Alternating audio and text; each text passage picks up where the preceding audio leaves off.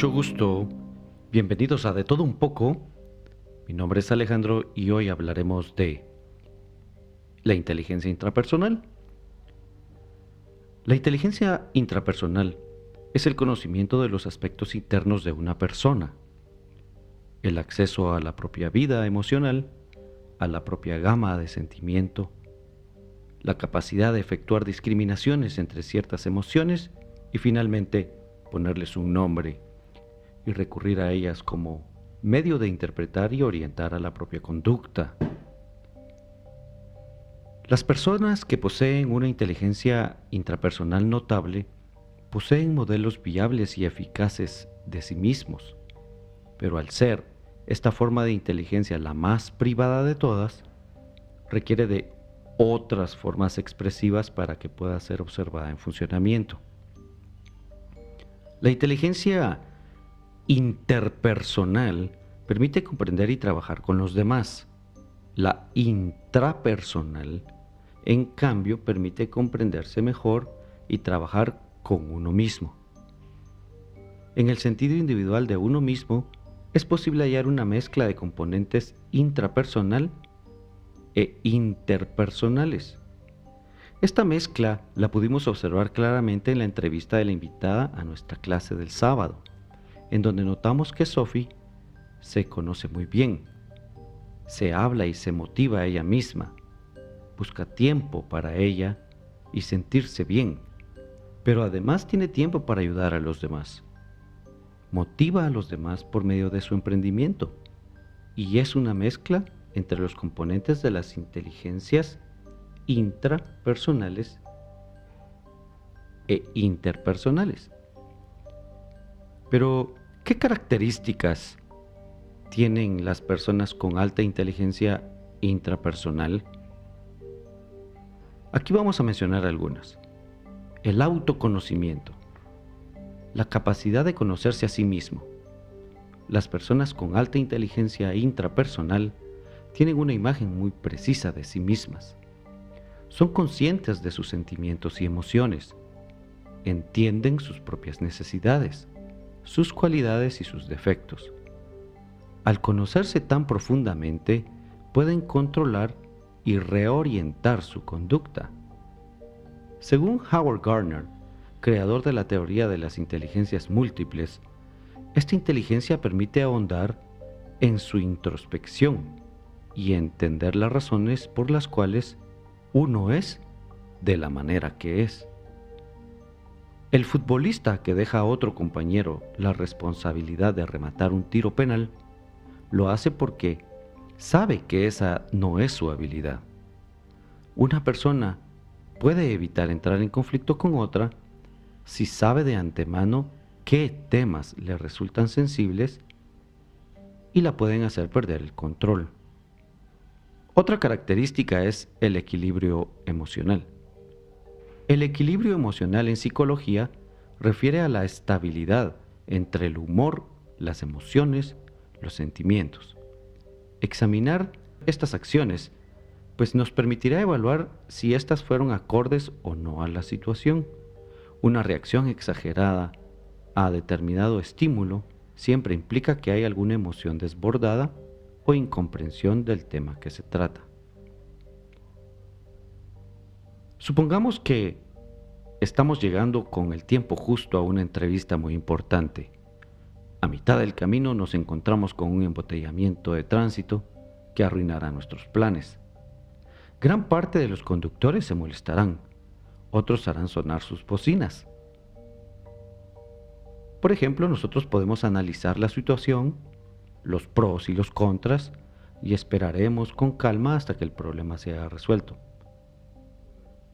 Eso es apenas algo de lo que aporta el equilibrio emocional. Razonamiento crítico. Es la capacidad de analizar, interpretar, evaluar y explicar la realidad como forma de llegar a la verdad. Es un proceso de reflexión en el que nos valemos de puntos de vista propios y de los demás hasta alcanzar una conclusión válida. Lo hacemos utilizando la razón como instrumento fundamental. Lo enriquecemos con nuestra experiencia, la información que hemos acumulado y lo que hemos observado. Nos permite además enfocarnos en las cosas que son importantes para lo que queremos determinar. Nos ayuda a formular las preguntas que pueden solucionar los problemas y resolver situaciones difíciles. La inteligencia intrapersonal nos da esta herramienta para que alcancemos de manera eficiente la verdad. Este proceso nos ayudará a decidir cómo actuar en un momento determinado. Autodisciplina. La autodisciplina es la capacidad de controlarse a sí mismo. Es necesario reflexionar antes de actuar de manera descontrolada. Tiene mucho que ver con el punto anterior sobre el equilibrio. El gran conocimiento de tus emociones, la permanente evaluación de ellas y de tus reacciones te permiten mejorar cualquier tipo de desvío de los objetivos y rutas marcadas. El autocontrol es una característica de la inteligencia intrapersonal que también te ayudará a evitar muchos problemas. Autoestima. La autoestima es la capacidad de tener una imagen precisa y objetiva de uno mismo.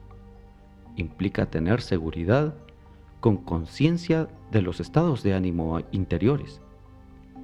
Aplica a la inteligencia intrapersonal.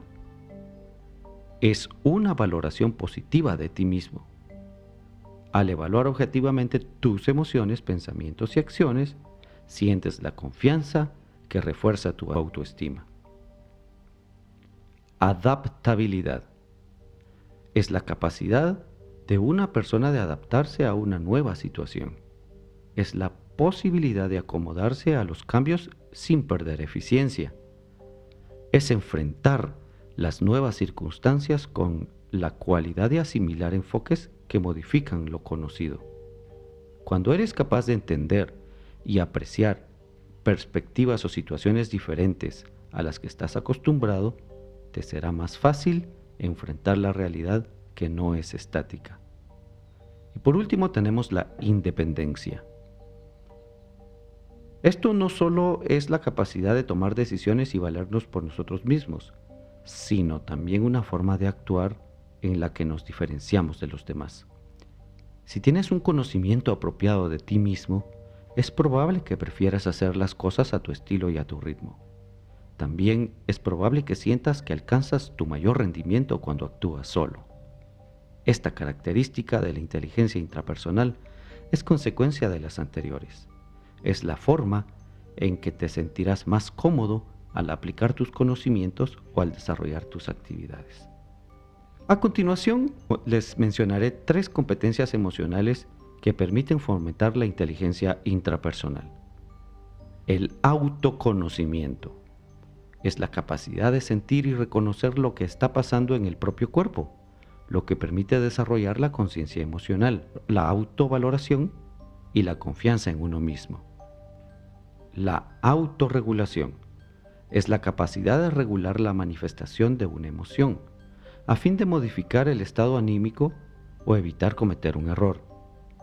Esto permite desarrollar el autocontrol, la confianza, la integridad y la adaptabilidad. Y por último, la motivación. Es la capacidad de incentivar a otros y a uno mismo, lo que permite desarrollar el compromiso el optimismo, la iniciativa y el logro de metas. Mantener una actitud positiva ante la vida es un ejercicio constante. Muchas gracias por su atención. Estén pendientes de más podcasts de De todo un poco.